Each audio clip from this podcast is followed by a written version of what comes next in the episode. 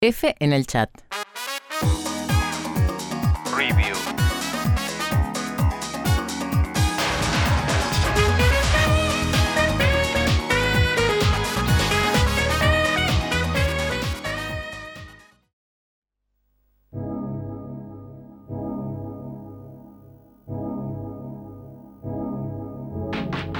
Dream acá, quien les habla.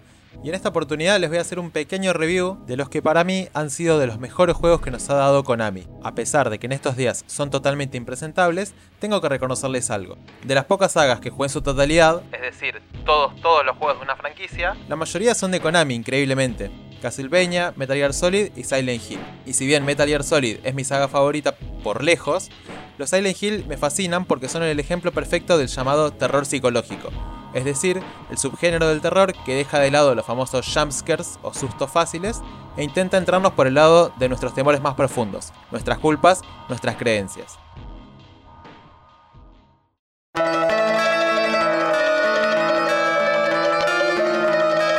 Empezando con el Silent Hill original, que salió en 1999 para la primera PlayStation, y aunque parezca muy raro, sigue siendo un exclusivo de esa consola, puede jugar en PlayStation 2, PlayStation 3 y PlayStation Vita. Encarnamos a Harry Mason, quien está yéndose de vacaciones en su auto junto a su hija Cheryl, cuando de repente se le cruza una pibita en el medio de la ruta y al intentar esquivarla se pega un palazo contra una colina. Al recuperar la conciencia, se da cuenta de que Cheryl ya no está con él y sale a buscarla por Silent Hill, el pueblo por donde justo estaban pasando y que está lleno de neblina y cenizas. Eventualmente encuentra a su hija, pero esta se mete en un pasillo oscuro y mientras la perseguimos, el pueblo se va volviendo cada vez más oscuro, suenan sirenas de bomberos y nos atacan unos monstruos deformes hasta dejarnos inconscientes. En la siguiente escena nos despertamos en una cafetería junto a Civil, una policía de la ciudad que nos cuenta más o menos qué está pasando y el objetivo del juego será el mismo que al principio, encontrar a Cheryl y salir de este pueblo turbio.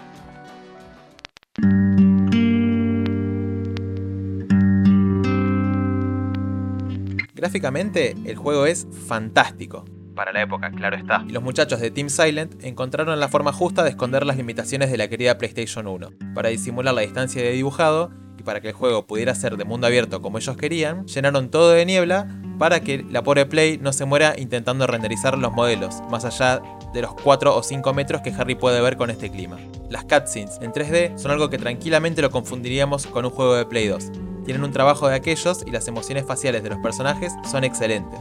En cuanto a la jugabilidad, a pesar de que ya se le notan los años al juego, está más que bien. Los controles son un poco menos toscos que en los Resident Evil, lo pongo de ejemplo porque tienen controles similares, y tenemos mayor movilidad al tener una cámara libre, salvo en algunos momentos específicos, principalmente en los pasillos estrechos y en los interiores. Y el combate, a pesar de ser bastante duro, tiene una razón. Harry no tiene ni idea de cómo empuñar un arma y al ser una persona común y corriente, se cansa y agita fácilmente, por lo cual no se la banca tanto contra las hordas de bichos. Algo que Team Silent también previó es que, como no vemos nada por culpa de la niebla, significa que tampoco vemos a los enemigos. Entonces lo que hicieron fue darnos una radio que nos alerta cuando hay enemigos cerca para que sepamos en qué momento correr o prepararnos para darnos masa contra los monstruos.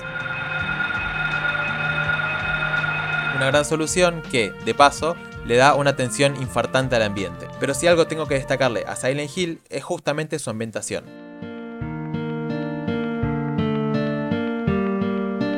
Una vez pasada la BIOS de PlayStation, la primera imagen que vemos es un aviso que dice, hay imágenes violentas y perturbadoras en este juego. Y ya desde ese momento tenemos el culo en la mano. No pasa un segundo desde el inicio hasta el final del juego en donde no sintamos la tensión, paranoia y la incertidumbre de saber qué es lo siguiente que nos tienen preparado en este mundo diabólico y lo único que queremos es terminar de una vez esta pesadilla para poder ir a leer unos cuentos de Marilena Walsh y que nuestra madre nos acaricie hasta dormirnos. Tanto los ambientes con poca iluminación donde únicamente tenemos una linterna pedorra que nos alumbra unos 3 metros como mucho, hasta los exteriores y algunas escenas en particular llenas de niebla y cenizas, logran en nosotros un sentimiento de desasosiego y claustrofobia que al día de hoy muy pocos juegos han podido replicar. Y por supuesto, todo esto está acompañando del impresionante soundtrack de Akira Yamaoka, el compositor histórico de la saga, quien a lo largo de todos los Silent Hill, exceptuando el Downpour, supo cómo cautivarnos y dejarnos los pelos de punta. Estos temas que suenan de fondo son justamente de este soundtrack.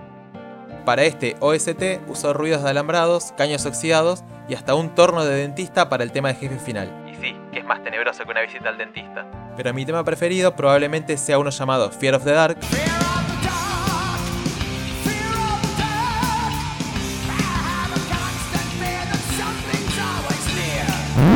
No, no, no, ese no, este.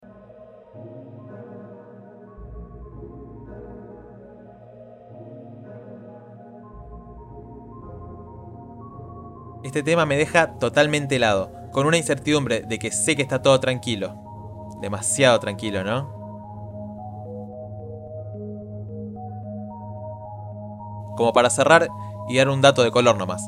La canción del final malo del juego es un tango cantado por una argentina llamada Vanessa Quirós, de quien probablemente no le suene el nombre, pero que es una mujer re grosa en el mundo del tango. Ah, y ya que nombro lo del final malo, me olvidé. Ya, ya termino con este juego, lo prometo. El Silent Hill 1 tiene 5 finales.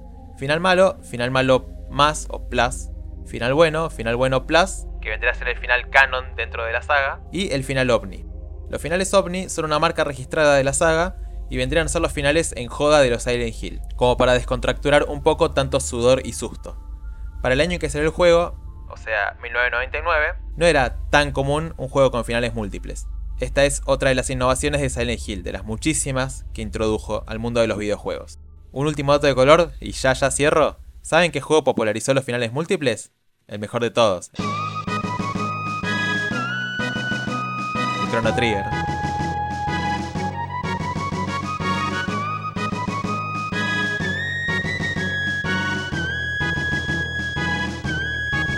Bueno, basta.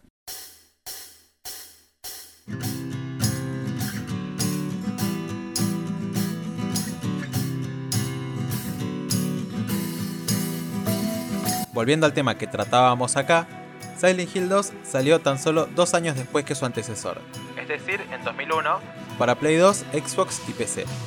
¿Tan rápido? Sí, los muchachos de Team Silent terminaron de hacer el Silent Hill 1 y arrancaron al toque con el desarrollo del 2, basando la historia de este juego en Crimen y Castigo, la novela de Dostoyevsky. No es una secuela directa de Silent Hill 1, sino que es un juego autoconclusivo. De hecho, los únicos Silent Hill atados por la misma historia son el 1 y el 3, y hasta ahí nomás el Silent Hill Origins, también conocido como Silent Hill 0.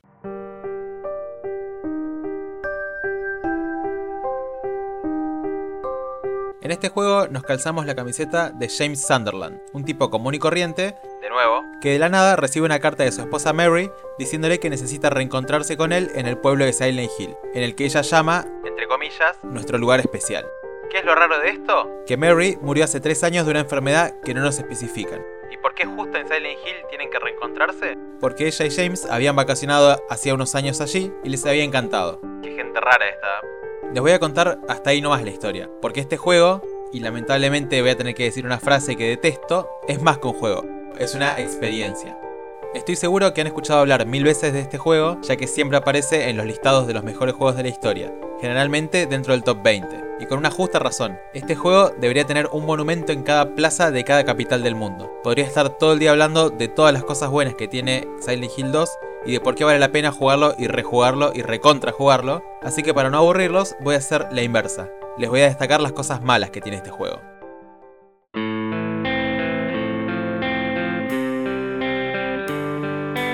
Al igual que en el primero, como James es un tipo común como vos, como yo y como de Narváez, Soy un tipo común, como vos, como él, como ellos. Soy un tipo común con tres Rolex, cinco Porsche en el garage, tres vestidores. tiene un pésimo manejo de las armas cuerpo a cuerpo, muy mala puntería con armas de fuego y soporta pocos golpes de los enemigos. Aunque se la banca un poquitito más que Harry, el del primer juego.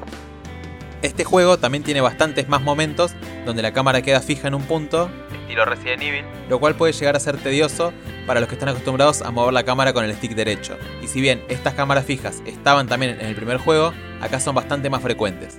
Por último, los actores de voz de James y Mary son fantásticos, sobre todo en uno de los finales, donde ambos te dejan la piel de gallina y un nudo en la garganta, pero el resto de los personajes dejan bastante que desear. Las conversaciones en las cutscenes se sienten medio raras y por momentos parece que hay dos robots hablando en lugar de seres humanos. Esto se debe a que hay demasiados silencios entre diálogos y se nota como que no pegaron bien los audios en el estudio de grabación.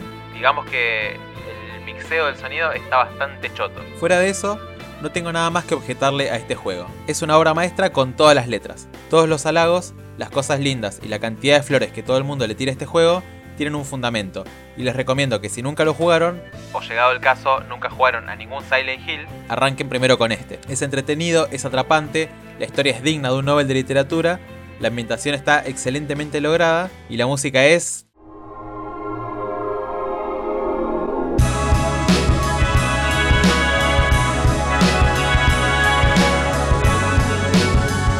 y a pesar de que se le nota apenas el paso del tiempo al juego, no deja de ser uno de los mejores juegos que se han hecho y todos estos pequeños errores los podemos obviar enseguida.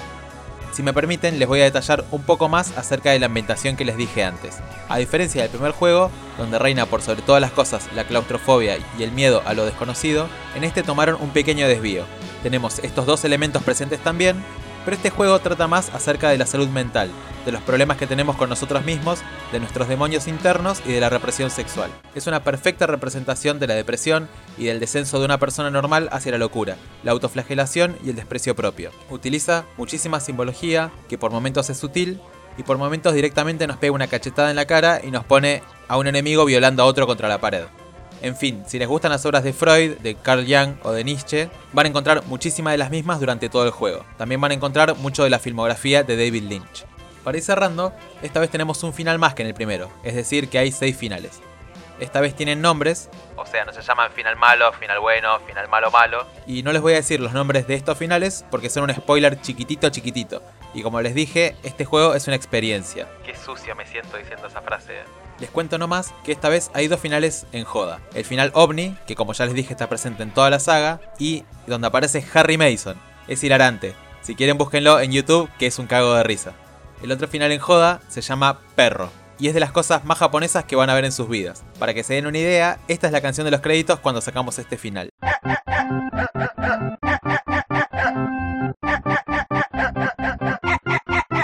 ¡Qué carajo!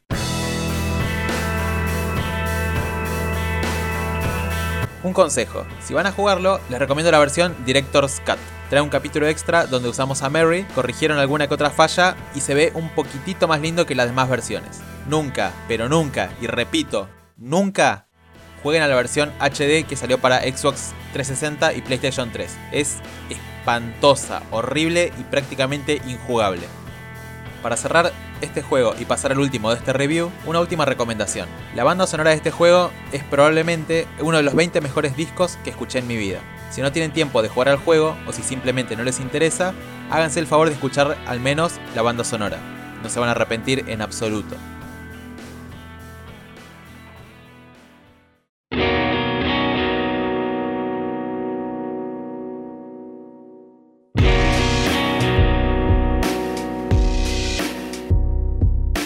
Para cerrar la, entre comillas, trilogía de Silent Hill, porque hay como 10 juegos más que salieron después, pasamos a esta tercera entrega que salió en el año 2003 para PlayStation 2 y PC. Esta vez no salió para Xbox, y que dicho sea de paso, es mi favorito de toda la saga. Esta vez tomamos el papel de Heather Mason, quien es la hija de Harry Mason, el protagonista del primer juego. Y como les dije antes, es el único Silent Hill que continúa la historia de otro anterior, y de nuevo les recuerdo, Silent Hill Origins es técnicamente una precuela de Silent Hill 1, pero hasta ahí nomás.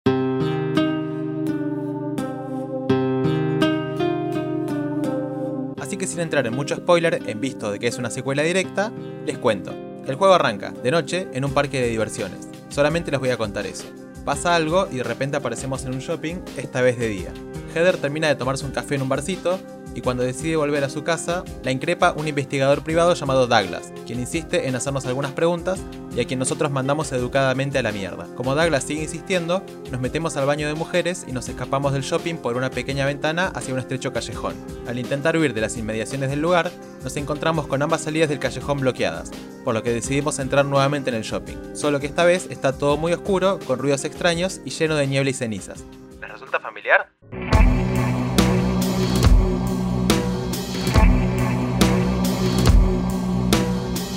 Este juego introdujo un nuevo canon dentro de la saga. No es necesario que estemos físicamente en la ciudad de Silent Hill, sino que esta ciudad es tan maldita y endiablada que puede venir a buscarnos directamente a nosotros. Algo que en la primera película exploraron y que les voy a contar un poquito de eso al final. Y si bien eventualmente nos trasladamos a la ciudad debido a un incidente, un poco menos de la mitad de este juego transcurre fuera de la misma. Ahora bien, ¿por qué considero a este juego como mi favorito? La razón subjetiva es porque fue el primero que terminé. Al primer Silent Hill lo jugábamos con mi primo cuando éramos chicos y nos asustábamos tanto que nunca lo pude terminar hasta que tuve 15 o 16 años. En cambio, al 3 lo jugué en PC cuando tenía 13 años aproximadamente y me atrapó tanto que lo pude ganar en dos días. Y la razón objetiva es que tiene el mejor combate, las animaciones de los monstruos y los personajes son súper fluidas y refinadas y no es tan oscuro y nebuloso como los dos anteriores, por lo cual la dificultad no pasa tanto por el lado de que no se ve un carajo. Además, las conversaciones entre los personajes no suenan tan robóticas como en Silent Hill 2 y la actriz de voz de Heather es excelente. Por último, es el Silent Hill con más elementos desbloqueables dentro de los llamados New Game Plus, con más de 30 objetos que podemos conseguir y equipar, incluyendo una varita mágica que nos transforma en Sailor Moon. Probablemente mi única queja con este juego es que es muy corto. Y si no nos colgamos explorando los escenarios, son gigantes por cierto, tranquilamente lo podemos finalizar en 6 horas. Y como siempre, la banda sonora es protagonista. Es casi tan buena como la de su antecesor, y en este juego se introdujo la impresionante voz de la cantante Mary Elizabeth McLean quien se convertiría en una insignia más dentro de la saga. Tan solo escúchenla.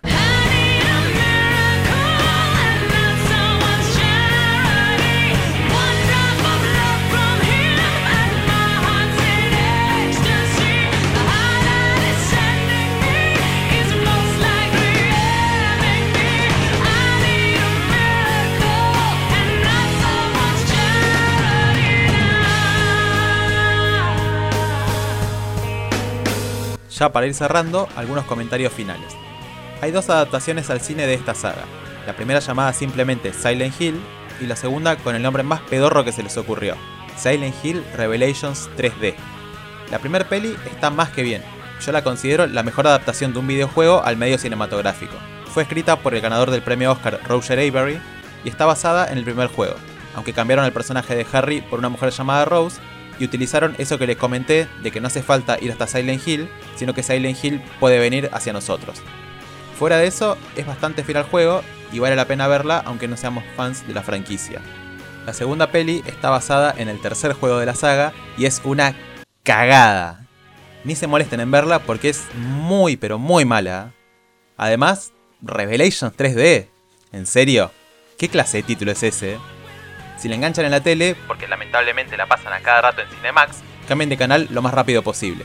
Por último, como les comenté al principio, jugué a todos los juegos de la franquicia excepto al Book of Memories, del cual leí pésimos comentarios, así que creo que no me pierdo de nada. Y hasta Silent Hill Homecoming, que considero que es el peor de todos, me pareció rescatable en algunos puntos. Así que si tienen el tiempo, las ganas y están buscando algo interesante dentro del género del terror, la saga entera tiene puntos altísimos, no solo dentro del mundo videojueguil, sino dentro del mundo artístico en su totalidad.